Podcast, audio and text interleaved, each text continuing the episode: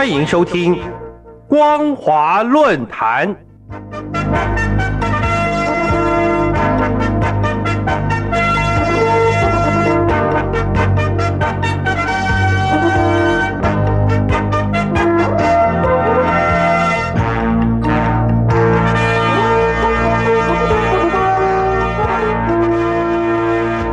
各位亲爱的听众朋友，大家好，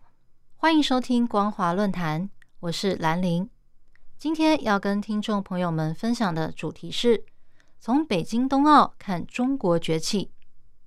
二零二二年北京冬奥经过十七天的会程，终于在二月二十号画下句点。为期十七天的赛事中，共有九十一个国家，超过两千八百名运动选手参与盛会。而北京在二零零八年夏季奥运会之后，再度主办今年的冬季奥运，成为全世界第一个夏季和冬季奥运都举办过的城市，也就是北京媒体自称的“双奥之城”。原本是奥运会史上值得记上一笔的荣耀，却因为冬奥引发的争议，导致主办国蒙上浓厚的阴影，可以说是反映出中国崛起。在新世纪所面临的阻碍，首先，政治改革停滞的中国大陆对西藏、新疆和香港人权的压制做法，以及不断扩张军备武装、出动军机、军舰侵犯区域和平稳定，给周遭国家带来威胁，再再引发国际社会的挞伐。不但全球两百四十三个非政府组织发表联合声明。呼吁各国政府共同抵制北京冬奥，包括美国、英国、澳洲、加拿大、丹麦、立陶宛等多个国家也对北京冬奥做出外交抵制。另外，在北京冬奥期间，北京市的新冠肺炎疫情也明显升温，累计确诊人数创下当地一年半以来的新高。奥运闭环区内也有一百多名工作人员确诊。使奥运的整体防疫工作面临巨大的困难，最后只好采取更严格的防疫措施。不但所有赛事都采取闭门竞技，不开放一般大众买票入场，只让特定组织和观众观看比赛，同时也加强对北京居民的防疫限制，导致当地人的日常生活和外出行动受到层层限制。为历届最冷清的冬奥付出了极大的代价。除此之外，北京冬奥竞技场的所在地水资源短缺，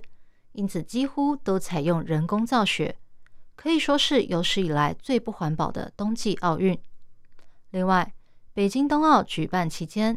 被登记在案的异议人士和维权人士都被中共当局监控或收押，连比较有名的社群媒体评论者。也被锁账号，禁止出声。中共官方还警告参赛的奥运选手，要是任意批评大陆人权，将会给自己带来麻烦。北京当初申办夏季和冬季奥运时，受到许多国家的支持。他们认为中国大陆稳定发展对区域和平有利，同时也希望大陆在新世纪越变成负责任的现代化国家。遗憾的是。今年的北京冬奥却反映出国际社会对这种期待落空的忧虑和不满，让中国大陆在忙于境内维稳和防疫外，还要面对其他国家给予外交抵制带来的羞辱与难堪。但不可否认的是，目前中国大陆的国际形象确实给人较多负面观感，例如全球的仿冒品有百分之八十来自大陆，大陆制造的商品。安全问题也受到全球消费者诟病。此外，中共用大笔金钱援助非洲国家，换取非洲各国在国际间的支持，却漠视非洲人民的生活福利。因此，有些国家一方面与中国大陆进行经贸交流，一方面又采取防备措施，不但禁止运送高科技产品，同时也密切留意中共的武力发展。就怕集权中国崛起，成为世界安定的隐忧。而中共近年来对国际秩序的冲撞，也让各区域的冲突更加复杂难解。从北京冬奥看中国大陆在新世纪的崛起，确实存在着两大障碍。一方面是来自于大陆内部社会矛盾和经济发展失控所造成的冲击，另一方面则是受到中国威胁论的影响，导致大陆在国际上无法取得多数民主国家的信任。其实，这两大障碍是一体两面，互为表里。之所以产生内部矛盾，是因为政治经济体制配套措施失衡，而外界对中国大陆崛起的警戒。则来自于中共一党专政、决策模式又不够透明所造成的疑虑。对现在的中国大陆来说，如何跟国际社会建立良性的互动关系，并透过体制上的修正和改革，来追求政经及社会的进一步发展，以符合十三亿中国人的利益，中共当局对目前的国际处境自然十分明了。这也是当初北京申办夏季和冬季奥运，争取参与国际事务，希望拓展国际影响力的初衷。如果北京冬奥之后的中国要让世人有所期待，中共当局就必须发扬奥运的和平精神，以符合现代文明政府的方式，妥善处理境内各方的民族主义，制定民主人权可长久维护的制度和规范。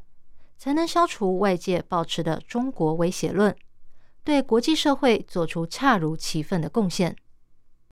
感谢您收听今天的光华论坛，我是兰陵。今天跟大家分享的主题是从北京冬奥看中国崛起。感谢您的收听，我们下次再会。